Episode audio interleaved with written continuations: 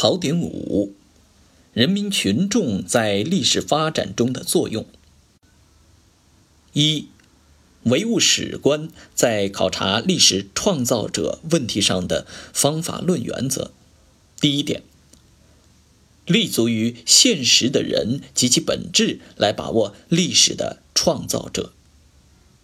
第二点，立足于整体的社会历史过程来探究谁是历史的创造者。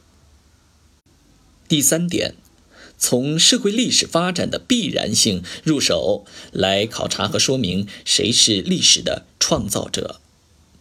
第四点，从人与历史关系的三个不同层次即类与历史、群体与历史。个体与历史上考察谁是历史的创造者。二，人的本质。第一点，人的本质不是单个人所固有的抽象物，在其现实上，它是一切社会关系的总和。第二点，人的本质属性是社会属性，而不是自然属性。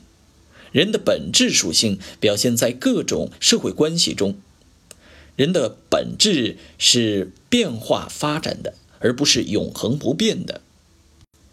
三、人民群众在创造历史过程中的决定作用。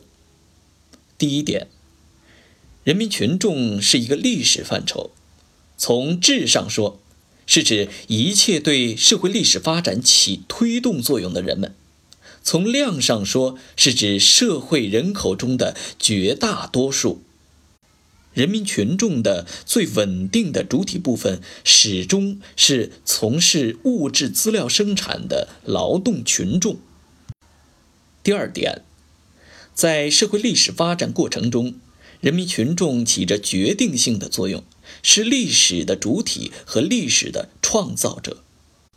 人民群众是社会物质财富的创造者，是社会精神财富的创造者，是社会变革的决定力量。第三点，人民群众创造历史的活动及作用，受到一定社会历史条件的制约，这些条件包括经济条件、政治条件和精神文化条件。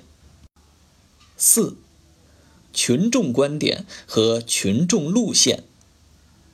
马克思主义群众观点的主要内容是坚信人民群众自己解放自己的观点，全心全意为人民服务的观点，一切向人民群众负责的观点，和虚心向群众学习的观点。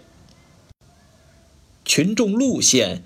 是群众观点在实际工作中的贯彻运用，其基本内容是：一切为了群众，一切依靠群众，从群众中来到群众中去。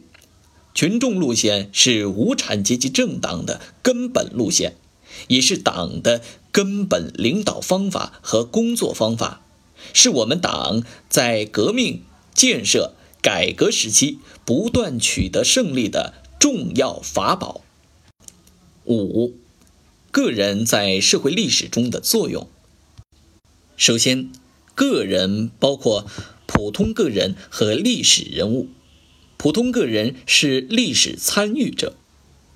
其次，历史人物指的是对历史发展有深刻影响，包括正面或反面作用的人物。其中，对推动历史发展做出重要贡献或起重要作用及正面作用的人物，称为杰出人物。拓展与点拨：一、人们自己创造自己的历史，不是人人创造历史。前一个提法正确，这是同神创造历史、观念创造历史。和超人创造历史等唯心史观划清界限，后一个提法错误，因为在人人中既有推动和促进社会历史向前发展的力量，也有阻碍历史前进的力量。只有代表前一种力量的人才属于历史的创造者，其他人至多只能算是历史的参与者。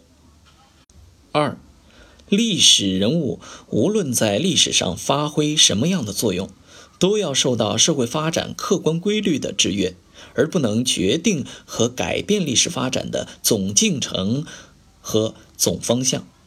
三。历史人物的出现体现了必然性与偶然性的统一。四、正确评价无产阶级领袖。评价无产阶级领袖人物，应坚持历史分析方法和阶级分析方法。